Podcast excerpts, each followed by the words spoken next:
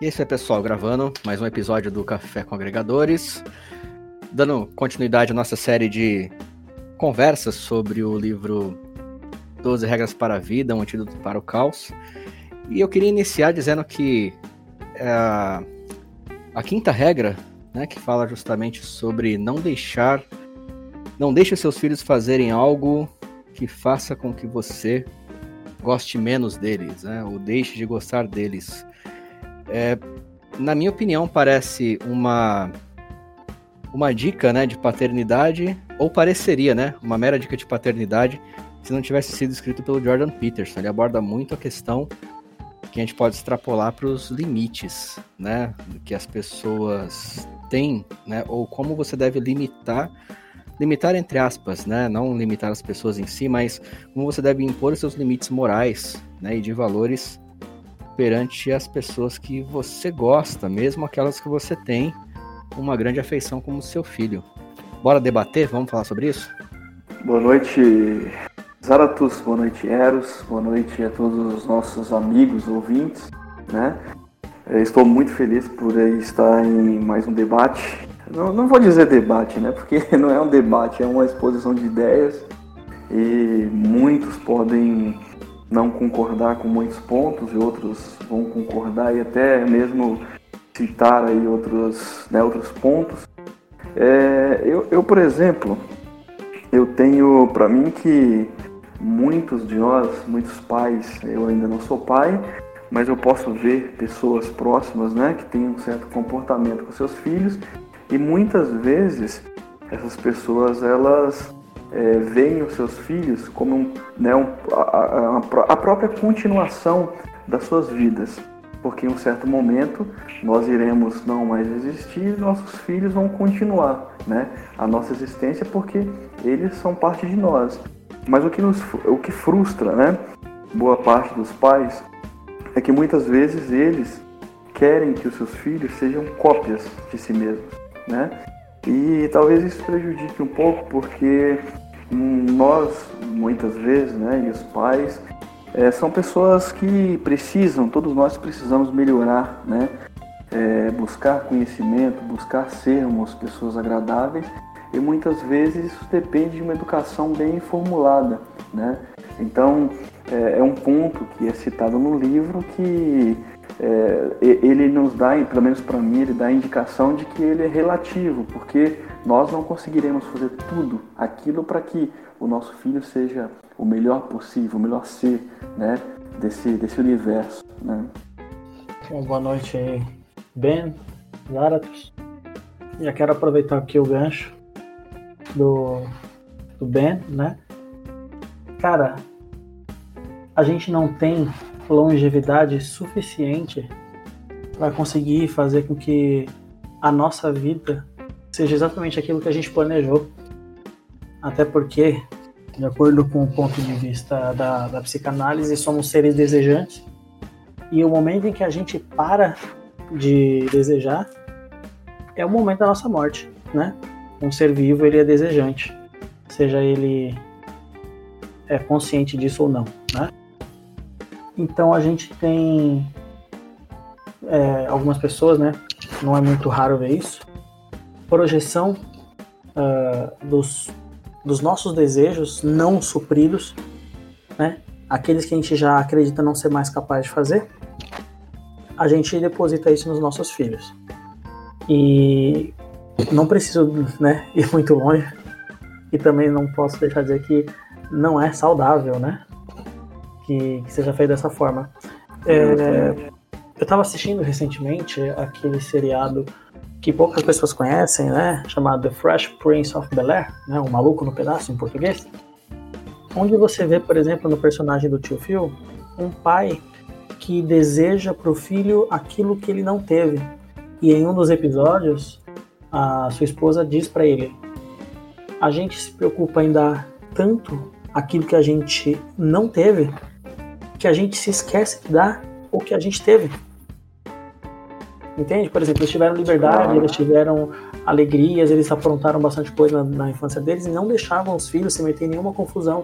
E isso fez com que a filha mais velha fosse totalmente interesseira e totalmente, por que pareça, se você for olhar, é uma família bem disfuncional, porque a filha mais velha ela não tem uma profissão definida, ela não tem um estudo definido, ela largou a faculdade.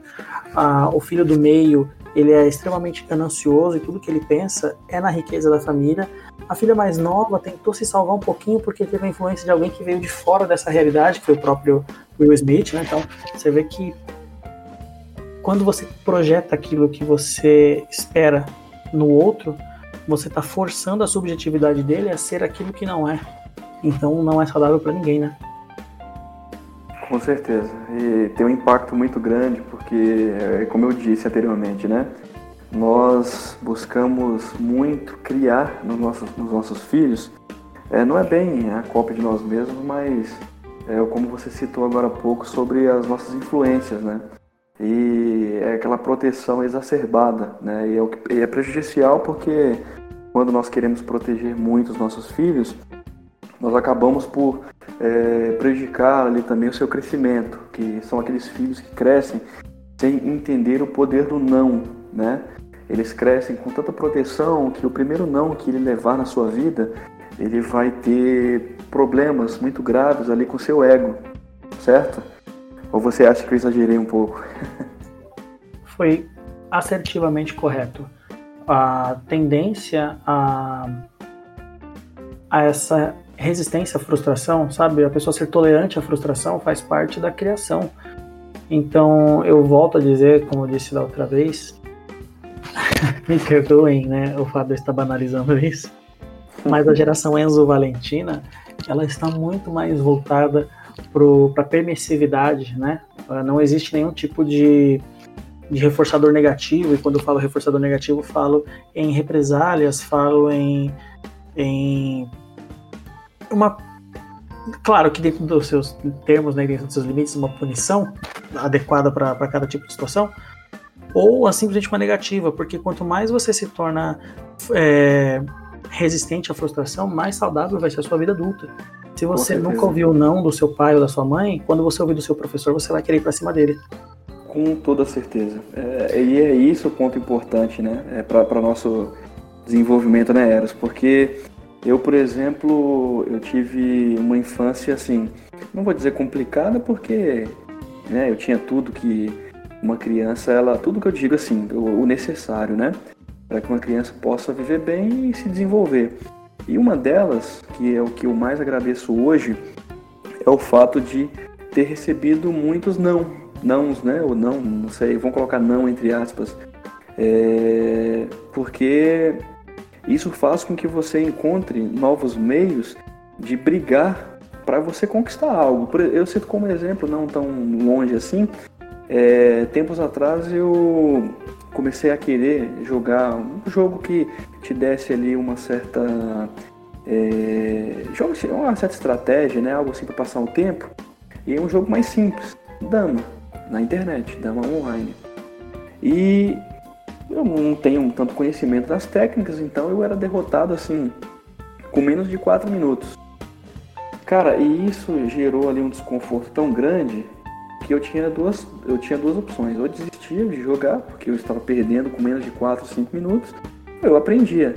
Falei, não, desistir não vou, vou aprender. Então, cada dia jogando, comecei a demorar um pouco mais para perder, mas ainda não estava bacana. Até que eu comecei a estudar técnicas, né? E fui disputando, fui disputando, disputando, e aquilo dava mais vontade. Então, cada tropeço, a vontade aumentava.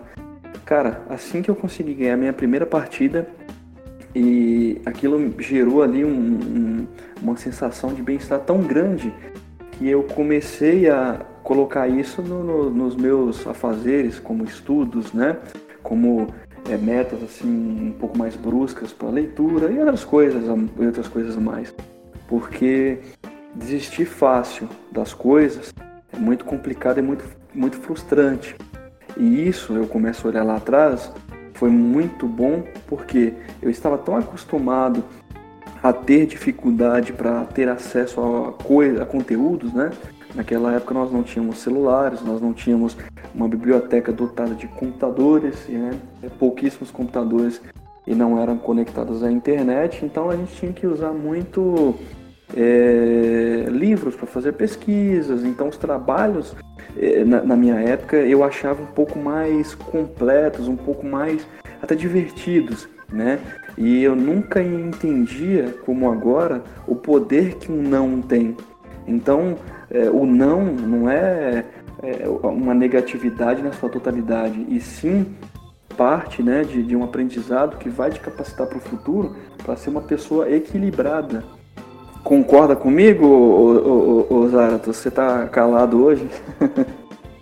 Eu tô, tô, por enquanto aqui só ouvindo vocês aqui e, e construindo minhas ideias a partir disso também. Né? É, é, é, bacana porque assim, você começa a, se você analisar muito bem, você passa a perceber o quanto o quanto alguns fundamentos ideológicos que, que a sociedade de um modo geral foi abraçando é, acaba se acabou se tornando na verdade uma arma contra a própria sociedade, né? Quando o, o professor Peterson fala sobre essa questão de, da educação dos filhos, né? É muito fácil você extrapolar isso para outras outras questões. Né? A forma com que ele coloca é, é, é muito clara e ao mesmo tempo é, de uma forma que realmente você consegue transpor aquela realidade para outras situações. Né? E o fato né, da, de hoje, principalmente essa, essa, essa geração, como diz o nosso amigo Eros, Enzo Valentina, isso vai virar meme, cara. É, que, que não está disposta né, a, a a receber um não, porque foi educada dentro de um, de um, de um, de um novo contexto social, da qual a criança só é super protegida e, e a permissividade é muito grande. Né? As pessoas confundem hoje, parece que elas não sabem, na verdade, separar o que é uma real agressão do que é algo é, para impor um determinado limite. É engraçado que o próprio professor Peterson, ali na, na, nesse capítulo, ele, ele levanta uma questão bastante interessante. É, um casal, né, que ambos são contra, obviamente, a agressão de um homem contra a mulher, né, é, porém eles criam um filho de uma maneira tão livre que ele, quando criança, bate na mãe. Né? Então Sim. ele passa a crescer sem esse, sem esse parâmetro de que aquilo não é socialmente adequado. Né? É, e para você resolver isso no futuro é muito mais complicado. E isso também gera para a gente outras, outras questões. A gente consegue extrapolar isso para outras, é, para outras situações. Por isso que eu coloquei logo no início que a gente percebe que isso é muito mais do que uma, do que uma mera dica de paternidade, mas uma é, uma reflexão sobre a gente determinar os nossos limites, né? Se eu permito, por exemplo, que qualquer um de vocês dois faça algo a mim que eu não gosto e simplesmente fico quieto, não falo nada, tudo bem, a gente pode manter uma amizade entre aspas saudável e vocês vão entender por que entre aspas, mas aquilo vai gerar uma pequena rusga dentro de mim. E aquilo começa a e vocês continuam, por exemplo, cometendo as mesmas coisas. Tô dando um exemplo, tá, pessoal? É... Claro. né? Isso é começa. Bom, né? é, isso começa a fazer com que eu passe a, de certa forma, gostar menos dessa pessoa. Né? Com certeza. É... E é justamente essa dica que o professor Peterson deixa, né? É, se, você, se alguém está fazendo alguma coisa da qual me incomoda, eu tenho que saber impor o meu limite. Né? E aí a gente acaba fazendo, inclusive, um link com os episódios anteriores sobre ser amigo somente daquela pessoa que quer o seu bem, de se essa pessoa quer o seu bem, ela também vai saber respeitar os seus limites e os seus conceitos, certo? E enfim, então fica aí a, a, a reflexão para a gente continuar esse papo.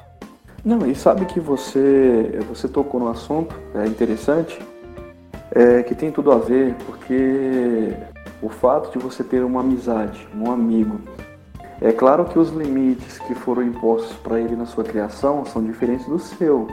Então, muitos momentos, você também tem que modelar essa amizade de tal maneira que ela fique em equilíbrio, né? Porque se você também é, deixar que aquela pessoa haja de uma maneira que, não te deixa feliz, que não te deixa é, bem nessa relação de amizade, você também será ocupado por deixar que aquilo cause um mal-estar, porque você não foi sincero com aquela pessoa para modelar isso, né? Dizer para ele, olha, nesse ponto aqui, eu não concordo com você porque eu não aceito, por exemplo, esse tipo de brincadeira de mau gosto. Ah, eu não aceito aqui no ambiente de trabalho que você diga para mim sobre características de fulano de tal, como ele trabalha, porque não vem ao caso, né? Se você, por exemplo, não é um gerente de um departamento, hum, se você não concorda que aquela pessoa está agindo de determinada maneira e que você acha que é prejudicial, vá lá, né? Bata um papo com o gerente, converse, mas não, não ser né, antiético e, e, e, e fazer comentários para uma pessoa que você não tem ali uma relação. E nesse é... ponto, bem, sem querer te interromper, mas já te interrompendo, Fica você, à vontade. Acaba, você acaba puxando uma, um, um, fio aí de, de raciocínio que a gente tem esse exemplo no dia a dia.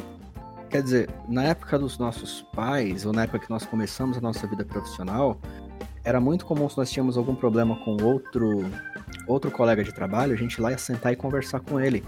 Falar, olha, isso aqui não tá legal por conta disso. Era uma coisa sim. muito mais sociável, muito mais direta. E caso sim. isso não se resolvesse, você levava isso pro, pro seu gerente ou coisa do sim, gênero. Então havia uma tentativa antes ali no particular, no pessoal. Né? Pessoal não, entre aspas, né? E, e hoje não, hoje quando alguém faz alguma coisa de errado, a primeira coisa que o cara faz é é, é falar pro chefe, sabe? E isso gera até talvez um, um problema ainda pior. Pior. Porque pior. o cara fala, pô, por que você não veio falar comigo? Sim. Né? Dá aquela impressão de que ele tá querendo queimar o colega de trabalho. Claro. Não, e, e é por isso que assim, eu, eu é, digo para você que os mais antigos, nós achávamos que aquelas pessoas eram carrancudas, porque elas eram muito diretas na, na, na forma com que elas agiam. Por exemplo, elas, se elas não gostassem da maneira com que você é, tratar, né, tratasse uma outra pessoa ou da maneira com que você estava agindo, ela falava na sua cara. Não tinha assim aquele aquele comportamento que nós temos hoje de fazer uma boa vizinhança a qualquer custo. A gente prejudica esse laço de convívio porque quando é, é, igual, por exemplo, a, a, voltando no assunto dos filhos, né? Quando você tem um, um, laço de amizade ou você tem ali uma grande companhia, porque você tem uma empresa, né? É, trabalha em uma empresa, você tem ali a companhia dos seus colegas de trabalho. Se você forçar muito e você querer blindar a todo custo essa relação, muitas coisas serão forçadas, né? Então, antigamente, por exemplo, se o seu chefe ele tivesse ali que bater um papo direto com você, ele ia falar. Ele não ia tentar ali deixar que você cometesse tantos erros para depois ele tentar fazer uma correção. Aquele colega que senta do seu lado, por exemplo, ele iria mais direto ao assunto para dizer, Carlos, você está digitando muito rápido no seu teclado e batendo muito forte, isso me atrapalha, né? E, e isso não, a pessoa ela prefere é, deixar que isso aconteça e se fechar né, para um convívio com você do que tentar ali bater um papo e te corrigir. Por quê? Porque ela é, acha que aquilo ali vai te magoar, que aquilo ali vai criar um atrito muito grande e, e nós voltamos a agir como crianças novamente, né? Que não foram é, educadas para, é, voltando ao assunto do não, receber um não, né? E é não, necessariamente, não necessariamente uma correção, mas pelo menos você entrar num acordo com essa pessoa. Sim, né? sim. Por que que tá a questão? É... O, o, o discurso hoje ele tá tão dicotômico quando a gente fala sobre, sobre agressividade. Vou colocar essa palavra, não é exatamente o que eu queria dizer, mas é, de ter que ter uma boa relação com outras pessoas que isso me prejudica psicologicamente, isso fere com a minha própria liberdade e não necessariamente eu preciso ser agressivo com esta pessoa, certo? É, não é porque eu estou dizendo para qualquer amigo meu que, olha, é, isso, esse seu comportamento me desagrada nesse ponto, que necessariamente eu estou sendo grosso, eu preciso ser grosso com essa pessoa. E, e, tem mais uma outra questão que isso levanta, né? É que é justamente a, a descartabilidade das relações hoje. Né? As pessoas hoje não se preocupam em fazer a manutenção da sua relação. É...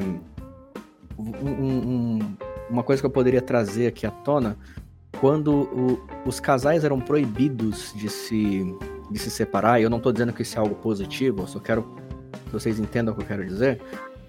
é, o casal pensava muito mais, com certeza, antes de se casar, porque ele sabia que após fazer isso, ele não poderia se desvincular da, da, da, do parceiro ou da parceira tão facilmente. Se fosse uma mulher, então, na época, piorou. Perfeitamente.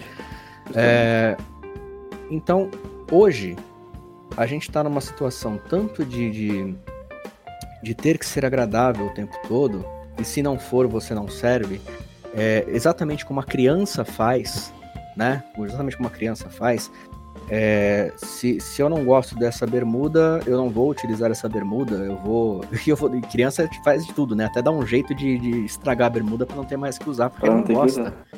Né? Porque ele não gosta. Ou porque aquela, aquela peça adquiriu alguma coisa. E justamente nessa, nessa nossa cultura do não dizer não, das, da, das pessoas crescerem e se habituarem a, serem, a terem o tempo todo o seu ego afagadas, isso prejudica diretamente a relação delas com outras pessoas. E assim, não importa se é uma relação amorosa, se é uma relação de amizade. Então, quer dizer, se a pessoa tem uma característica que de repente, uma característica que de repente não me agrada, muitas vezes eu transformo aquilo num monstro, em algo terrível e descarto. As mesmas coisas são os relacionamentos. Os, a, as pessoas não estão mais se preocupando, ou cada vez. Talvez isso esteja voltando a se restabelecer, mas acho que ainda não no nível no nível desejável. Mas hoje as pessoas se relacionam mais por, simplesmente para se para se sentirem bem. Óbvio, isso talvez seja o principal objetivo de um relacionamento, você se sentir bem com a pessoa. Uhum. Só que não há mais a manutenção. Né? Quando, quando algo sai fora do, do, dos eixos ali, você, não, não existe mais aquele esforço para correção, ou quando um lado se esforça, aparentemente o outro não está tão afim de ceder. Mas ele também quer que o outro ceda. E e vira um grande embate. No final das contas, você acaba tendo relações extremamente superficiais em todos os aspectos, tá? Não só no, no romântico, no amoroso, mas na, nas amizades e mesmo na, na, relação profissional, porque existe também aquela questão do cara que ele quer iniciar uma nova profissão, mas como ele recebeu um, dois nãos em alguma, ele já acha que aquilo não serve para ele. Ele não faz que nem o Ben, que foi que era, que era derrotado na dama em menos de 4 minutos e depois e foi, e foi se esforçando até, até conseguir até pelo conseguir. menos ganhar uma partida. Justamente. Né? É, como eu diria, o não tá garantido, a gente tem que correr atrás do sim.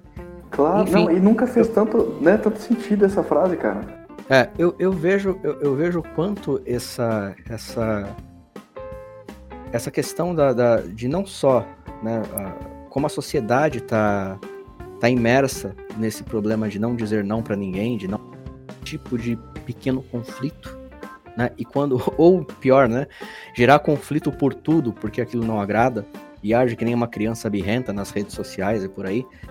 E o quanto isso tem a ver, né, com não só o fato da, da talvez da própria criação, mas eu acho que cabe também uma reflexão para quem estiver ouvindo esse podcast que eventualmente tem o seu filho, não pensar se isso é. Se, se o que ele está fazendo não está fomentando a criação de um pequeno monstrinho.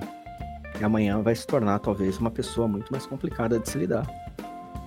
Perfeitamente. Perfeitamente. Eros, é... o que, que, você acha né, do, do, nosso ponto de vista até esse momento? É, trouxemos aí alguns pontos específicos, né? O que, que você tem para mostrar para a gente? Fala um pouco aí sobre o que você pensa é, de como os pais né, estão agindo hoje com seus filhos, de forma assim genérica? O que, que você vê ou, já viu né, é, na, nessa criação que leva ali alguns problemas que podem impactar hoje no ser adulto? Vamos dizer que a psicologia é quase que uma ciência voltada para corrigir os erros da infância. E erros de criação, inclusive, né? Uhum. Já ouviu aquela, aquela piadinha infame que o pessoal faz sobre a gente? Que você paga uma sessão com um psicólogo para descobrir que a culpa é da sua mãe?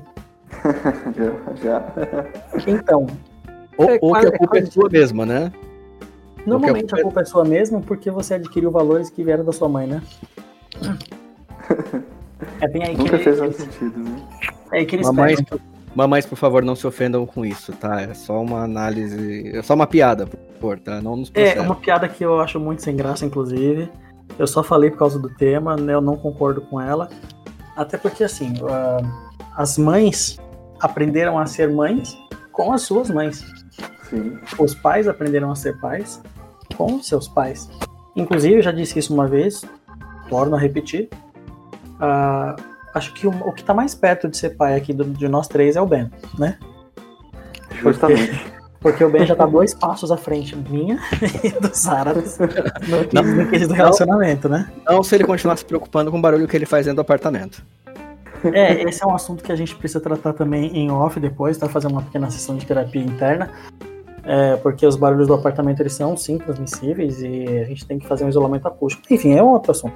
Agora, o que a gente tem que levar em consideração é: ah, dentro da, da psicologia, a nossa, nossa infância. Não, eu vou voltar no que eu estava dizendo antes. O Ben é o que mais tá mais perto de ser pai. E quando ele for pai, ele vai ser o pai dele pro filho dele. Porque o que ele aprendeu sobre ser pai, ele aprendeu com o próprio pai ou com a figura paterna. Isso é padrão. A gente não tem como reproduzir do nada. Vou criar minhas próprias regras. Na verdade, você viu em algum lugar como um bom exemplo o amigo do Ben que resolveu manter a mesinha de centro com a filha pequena. Não é isso, Ben? Sim, justamente. Então, esse é um modo de criar, que provavelmente ele aprendeu com o pai dele. Não tô dizendo que foi, mas é muito provável. É muito provável. É muito provável. Então, assim, ah, o que, que a gente aprende com os nossos pais? A gente chegou numa geração, não a da Enzo Valentina, mas os pais de Enzo Valentina, né?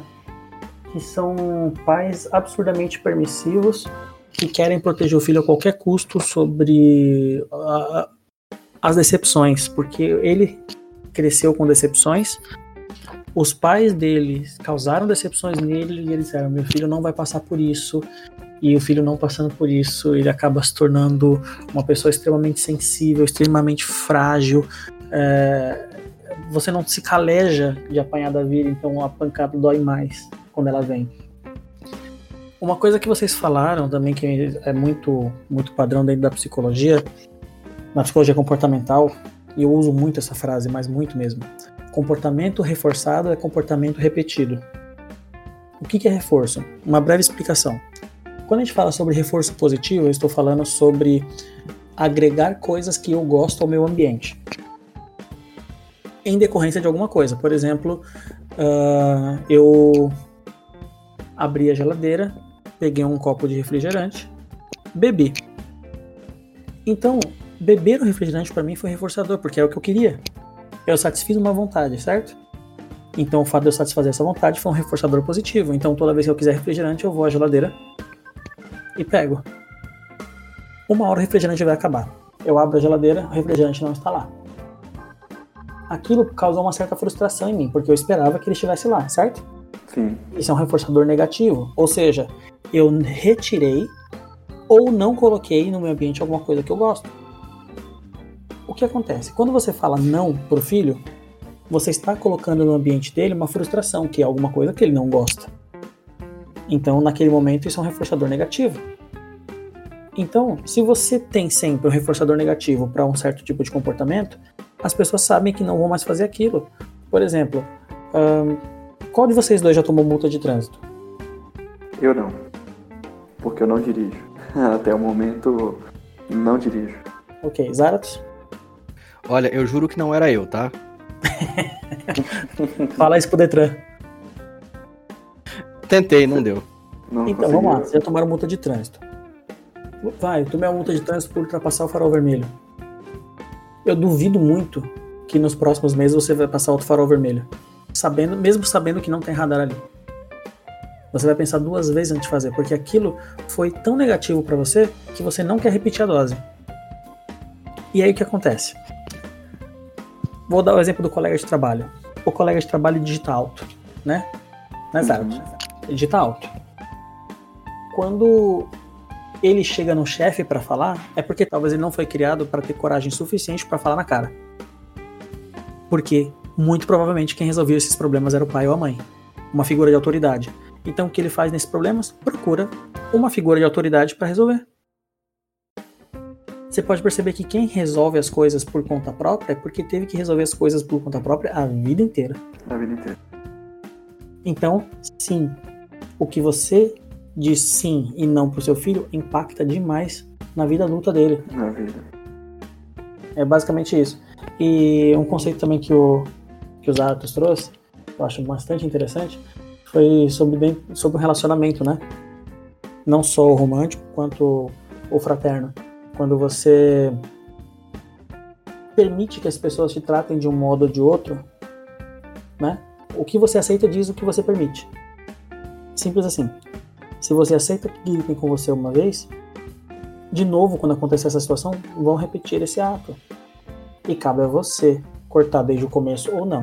Às vezes, dependendo de onde for, por exemplo, eu tô no trabalho, tô no período de experiência, meu chefe gritou comigo. Por medo de perder o emprego, eu aceito aquela situação. Só que uma hora, uma hora você vai querer cortar isso. E aí, seu chefe vai falar que você ficou revoltado, ele vai pôr culpa em você, porque você não era assim.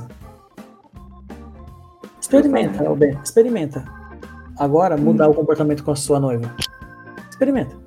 A, certeza é clara, né? Ela vai falar para mim, olha, nós estamos aí em um relacionamento de quase sete anos e você sempre agiu assim comigo. Por que você está agindo dessa maneira? Mesmo que eu seja mais gentil, né?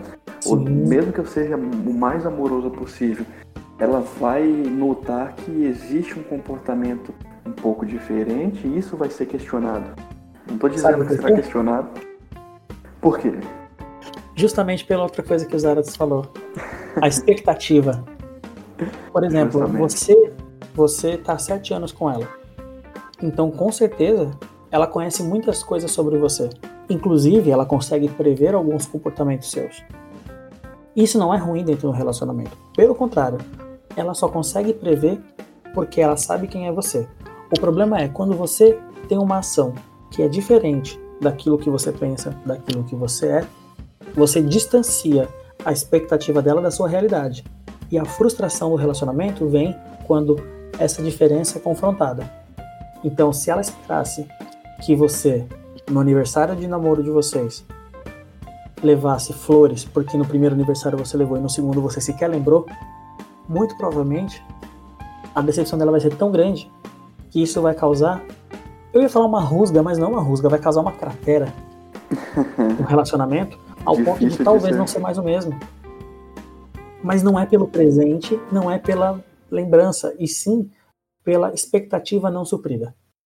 Justamente. E, não, e sabe que e sabe que aproveitando isso aí, é, por exemplo, os três poderes é, da, do, do, Brasil são judiciário, né, o poder judiciário, poder legislativo e o poder executivo. Nós temos é, essa, essa convivência desses três poderes que se chama, se chama freios e contrapesos. Né? Por que freios e contrapesos? Porque os três poderes eles são é, eles têm ali as suas autonomias, né? Cada, seu, cada poder tem a sua autonomia e cada poder também faz é, é, um certo controle, né? Em cada poder distinto. Então, o poder legislativo tem um certo controle no, no executivo e vice-versa. Conversando com um amigo do trabalho, ele fez essa alusão, né?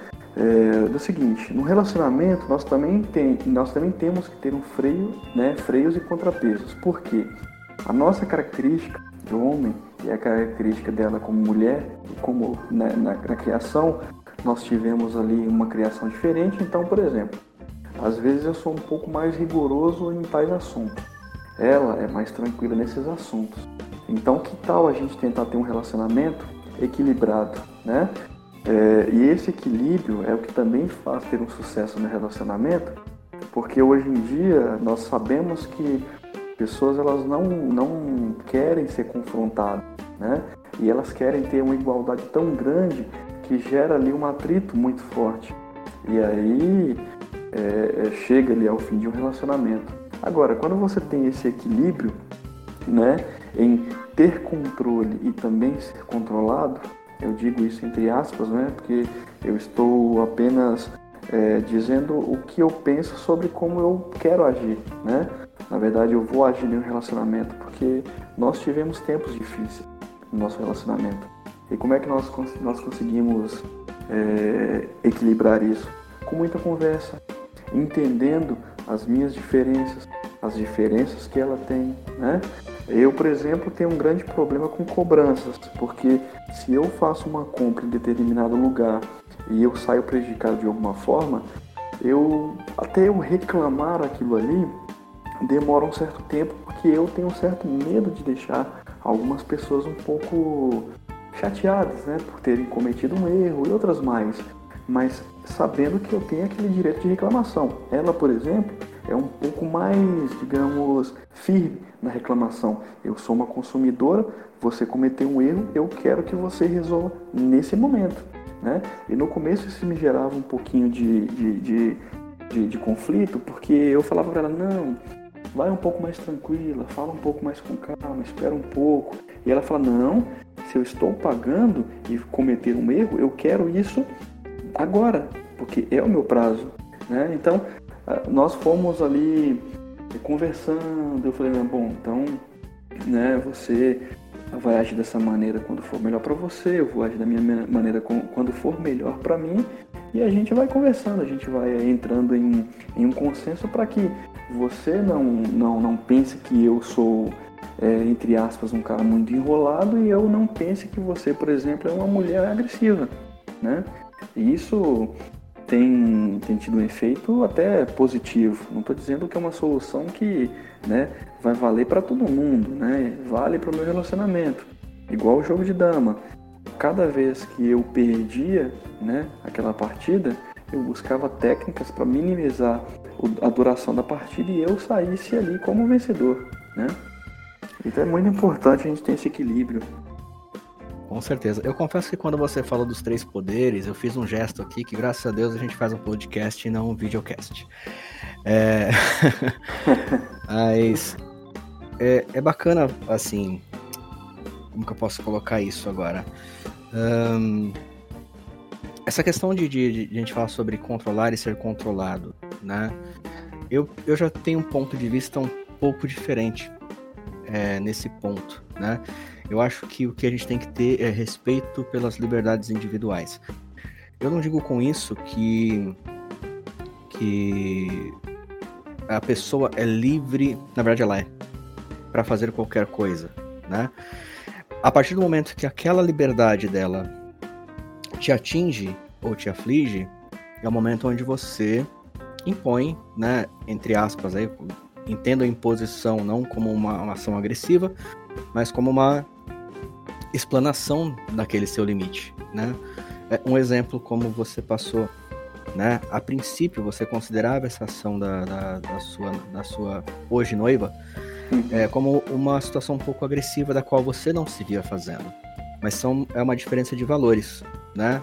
É, a qual aquilo que ela está fazendo realmente está agredindo você, talvez, como falei, talvez você estranhava porque não era uma, uma ação da qual você tomava naquele período. Talvez hoje você já tenha aprendido um pouco disso com ela, e assim como ela, um pouco da sua, vou colocar passividade, né? Uhum. É, em tratar o assunto também, né? É, porém, em hipótese alguma, ter essa, é, é esse cerceamento da liberdade, né? E quando eu falo isso, quando você entra num relacionamento, seja ele amoroso, seja ele de amizade, é, meio que você estabelece um contrato social ali, né?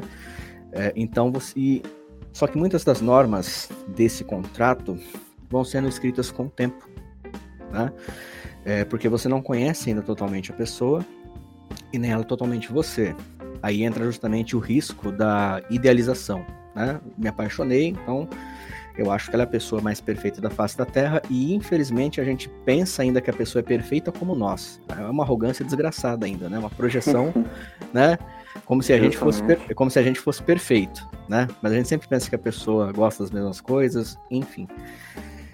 E, e quando você inicia um, essa, essa relação com a pessoa, né, novamente, não importa o âmbito, esse contrato social ele vai se estabelecendo, né? A questão é, é eu devo respeitar as suas liberdades individuais, né? Por exemplo, como acho que vocês devem respeitar as minhas. Quando algo conflita, é onde a gente entra num acordo, né? Então, olha, isso aqui não tá legal, eu acho que nesse ponto é, isso me agride, ou de forma moral, ou de forma é, de valor, e a gente precisa então entrar num.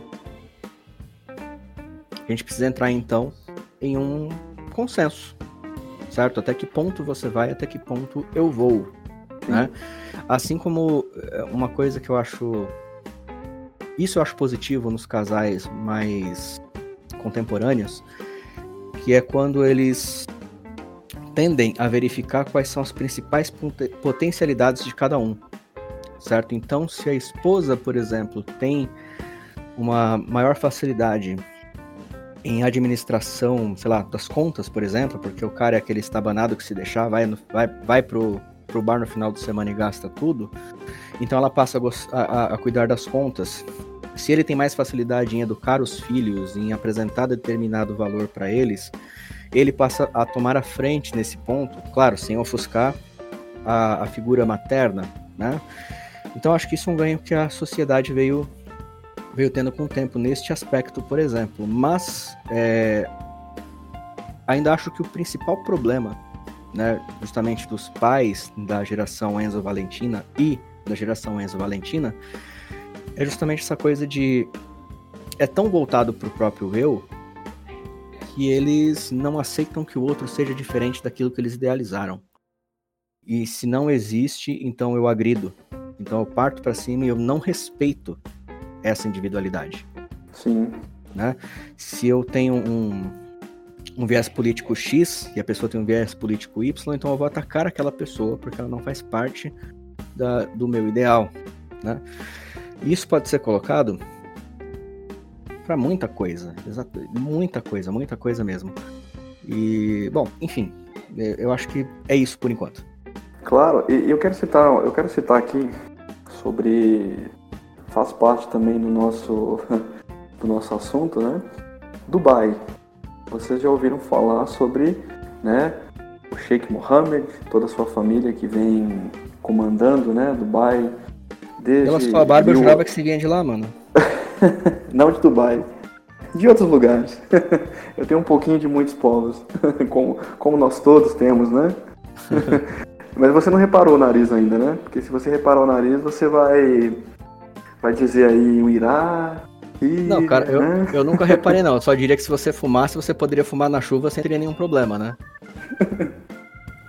Isso é maldade, hein? Isso é maldade. Um não, então, voltando lá, Dubai, né, o Sheik, ele, ele citou a seguinte.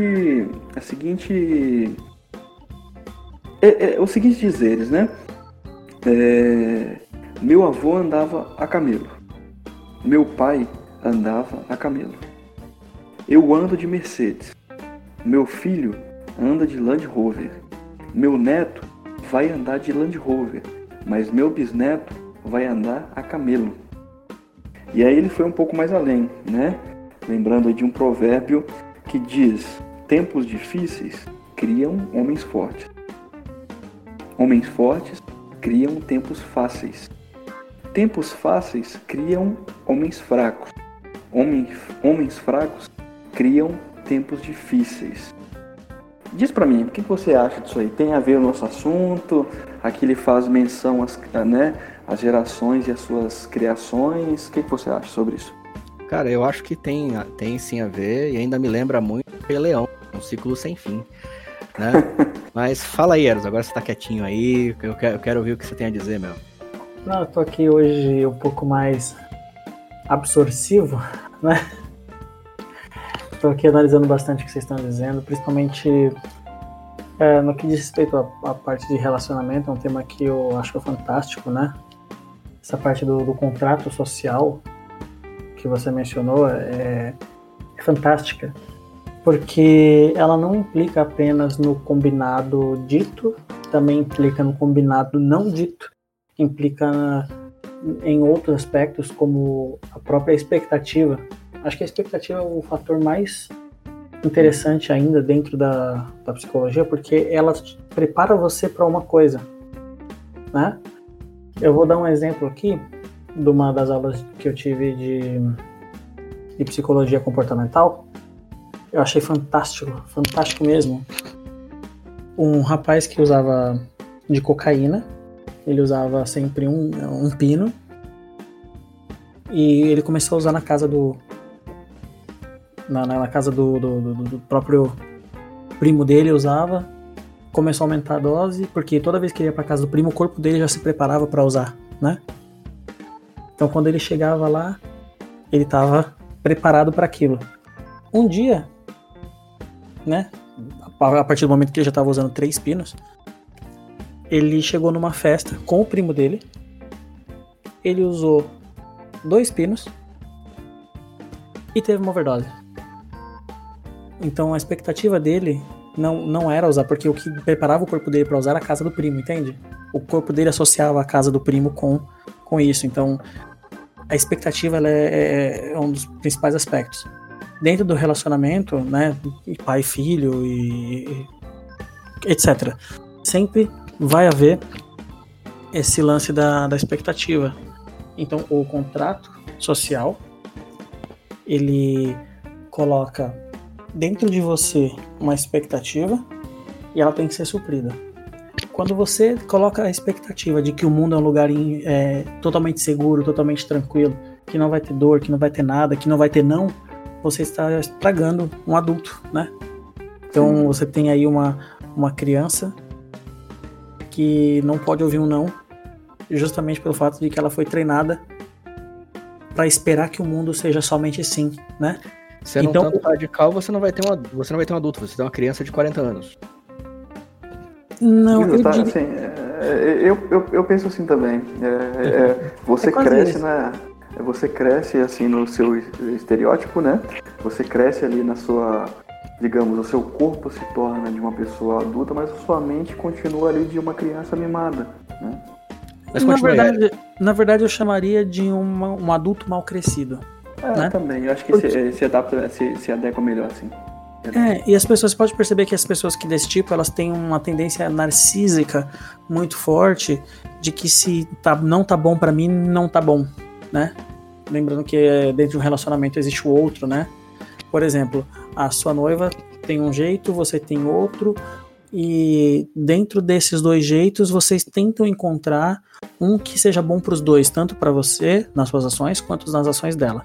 Então, isso significa que vocês estão passando por cima dos sims e nãos e estão buscando um contrato social em comum. Até porque vocês vão compartilhar com os filhos de vocês o que vocês dois chegaram em senso comum de, de valor, né? Sim. Então, quando você. Eu até brinco assim, quando você tem um excesso de sim na vida, você tem uma não fobia. Você é não fóbico, você tem medo do não. O não te frustra, então você pode ter, por incrível que pareça, a gente está usando exemplo de pessoas que vão para cima, né, que reagem e que recebem o um não e que ficam agressivas. Mas já pensou do outro lado? A gente fala assim, uh, pessoas que têm medo de expor talentos maravilhosos porque não tiveram o, a quantidade suficiente de sim, só tiveram não na vida. Ou que tem tanto medo do não que prefere não fazer do que fazer e receber o um não. Justamente. Então acho que esse é um outro ponto que a gente deveria é, considerar. E para encerrar a minha participação aqui hoje, eu queria deixar um recadinho para vocês dois aí que estão, que estão conversando comigo e para vocês todos que estão nos ouvindo, né? a dosagem. Eu acho que equilíbrio é melhor. Nem muito sim, nem muito não, né? Se você tem, você tem que pensar assim, vai fazer bem? Se vai fazer bem, se não tem mal por trás ou, né? Vamos falar de negócio de risco. Eu gosto muito. Como que é aquele tema que você fala, Zaratos? Sobre é, quando você vai perder uma oportunidade por aceitar uma oportunidade? É o custo de oportunidade. O custo de oportunidade, exatamente. Então, se o custo de oportunidade vale a pena, Mesmo que você perca alguma coisa, diz sim, não custa. Ou se você vê que o prejuízo pode ser maior, diz não. Mas diz não mesmo, não e não deixa, não é não e depois muda de opinião, né? Porque senão o que você vai estar ensinando é que um não pode ser reversível. Entende? Então diga sim, diga não, né? Não deixe isso virar um uma um grande dilema dentro da vida, né? Principalmente quando você está num relacionamento. Cara, seja seu sim, sim, seja seu não, não. O que passar disso é de procedência duvidosa. Perfeito. Eu peguei a referência. É... outra, outra coisa também é que, só pra gente. Só pra finalizar esse, esse ponto que você trouxe, Eros, é... é que também não adianta você dizer não, mas a pessoa receber o, o, o prêmio, né? É aquela velha história do, do, da criança que é birrenta e, na verdade, o que ele quer é um danoninho que tá na geladeira, saca? Aí a mãe dele, ele, ele provoca alguma coisa para que ele receba aquele não, porque ele sabe que a mãe dele vai abrir a geladeira e vai dar um danoninho para ele. para ele ficar quieto. Sabe? E a gente consegue extrapolar isso para várias outras coisas. Então, enfim, realmente, a gente não pode dizer sim para tudo, nem não para tudo, e tomar cuidado para quando dizer não, ele não ser um sim enrustido, né? Não ser um sim manipulável, né? Ser um, um sim manipulável, exatamente. Mas é isso, acho que por hoje, então, essa. Tenho que fazer antes uma, o meu, a minha finalização, né? Pra gente por favor, encerrar por com chave de ouro, né? Porque por tem favor. um fato que eu lembrei aqui que me gerou na época muito estresse e isso tem me perseguido bastante. Eu vou até finalizar aqui para a gente despedir do pessoal. É, a minha, a minha, o meu recado para os pais, né, que estão ouvindo esse, vão ouvir esse podcast, é o seguinte: primeiramente, o nosso bate-papo aqui não quer, né, não quer induzir, não tem a intenção de induzir a forma com que é, esses pais devem criar os seus filhos, né? É só um bate-papo sobre alguns pontos que nós achamos interessantes no livro, que também é interessante para o dia a dia, porque talvez os seus pais, né, possam criar os seus filhos e irão gostar do modo que esses filhos vivem. Porém, o mundo não, porque o mundo não tolera pessoas mesquinhas, não tolera pessoas intolerantes, não toleram, não, o mundo não tolera pessoas, é, digamos, é, impacientes, né? Então, para que isso não aconteça, né, deem equilíbrio, né?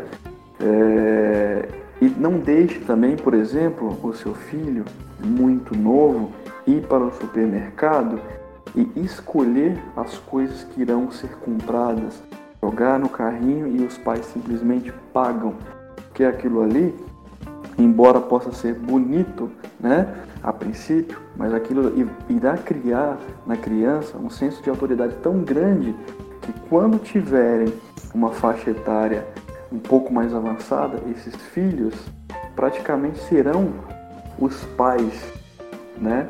Que deveriam ser os pais. E isso cria uma relação turbulenta, pelo menos a percepção que eu tive, né, de algum, de algumas pessoas próximas. E isso causa muito mal, né? Ensine aos seus filhos a terem, claro, é, é, é, palavras é, sinceras, né? a criarem né, palavras sinceras, serem pessoas sinceras, pessoas honestas, pessoas que realmente é, agreguem coisas boas e deem valores para o mundo que nós estamos precisando. Né? A mesquinhez cresceu muito e o nosso mundo, por conta das redes sociais, nós temos as informações chegando rapidamente, nós temos é, formas ali de criar um trauma muito grande em nossos filhos e prejudicar né, as gerações futuras desse planeta. Então, nós tenhamos aí que ter o equilíbrio no, no, nos nossos ensinamentos e que isso seja de fato bom né, para a nossa, nossa geração futura. Então, desejo aí a vocês, Aratos, você, é, Eros, né, nossos ouvintes, nossos amigos, né, e quem discordar em algum ponto específico, sintam-se à vontade para encaminhar o e-mail, né? Para café com agregadores@gmail.com e nós iremos receber essas críticas com maior gosto. Não é não, pessoal? É isso aí, cara. E só complementando o que você diz, eu acho que as pessoas se preocupam muito em deixar o mundo melhor para as pessoas no futuro, mas esquecem de serem pessoas melhores para o planeta. Sim. Né? Então, e, e eu acho que é isso que, que tá faltando um pouco para as pessoas. A dica de hoje, então, foi. A dica não, né? A, a regra, né, do, regra. de hoje foi: não deixe seus filhos fazerem aquilo que vai fazer você gostar menos deles, e isso se estende não só à criação dos seus filhos, mas ao seu próprio comportamento e das pessoas ao seu redor também. Não significa ser truculento, não significa ser agressivo para você impor limites, mas limites são necessários. É isso aí, esse é meu recado. E vamos que vamos. Boa noite a todos. Não se esqueçam, lavem as mãos, álcool em gel, mascarazinha no rosto, para que vocês sobrevivam o suficiente para o próximo episódio. Boa. É isso aí, pessoal. Muito bom, muito bom. Olha, gente, foi ótimo hoje. Boa noite para vocês aí. Só tem uma reclamação a fazer, Oi. e já deixo o meu adeus aqui também por hoje. é que passa muito rápido o tempo quando a gente tá fazendo isso, né? Passa, passa. E, e vamos deixar claro para os nossos ouvintes, né, que a nossa intenção era fazer algo que fosse um pouco mais direto ao ponto e que eles pudessem ouvir tranquilamente de uma vez só, né? Mas o bate-papo é tão gostoso que a gente quer continuar. Mas pessoal, se você está ouvindo, né, e você por um momento você cansar, pause, mas continue depois. Nem que você, né, vá criando uma partição ali durante o dia, mas termine, porque tá muito bacana. Tá sim, com certeza. E mas eu acho que as pessoas gostam de, de, de participar desse nosso bate-papo também. Acho que eles se sentem Assim, Inserido. se a pessoa que mora, que escuta a gente mora na- em São Paulo e tá pegando trânsito, com certeza ela consegue ouvir dois episódios antes de sair da marginal. Então, Não tenho certeza, não, não tenho dúvida. então talvez ela não se incomode tanto, mas se você escutou até aqui, parabéns, você é um guerreiro, você é uma guerreira. Nós gostamos de você e queremos que você escute o nosso próximo também, que vai sair na próxima semana. Isso aí, gente. Agora ficamos por aqui. Boa noite para todo mundo e até a Boa próxima. noite, senhores. Boa noite, Abraço, família. boa noite. Abraço.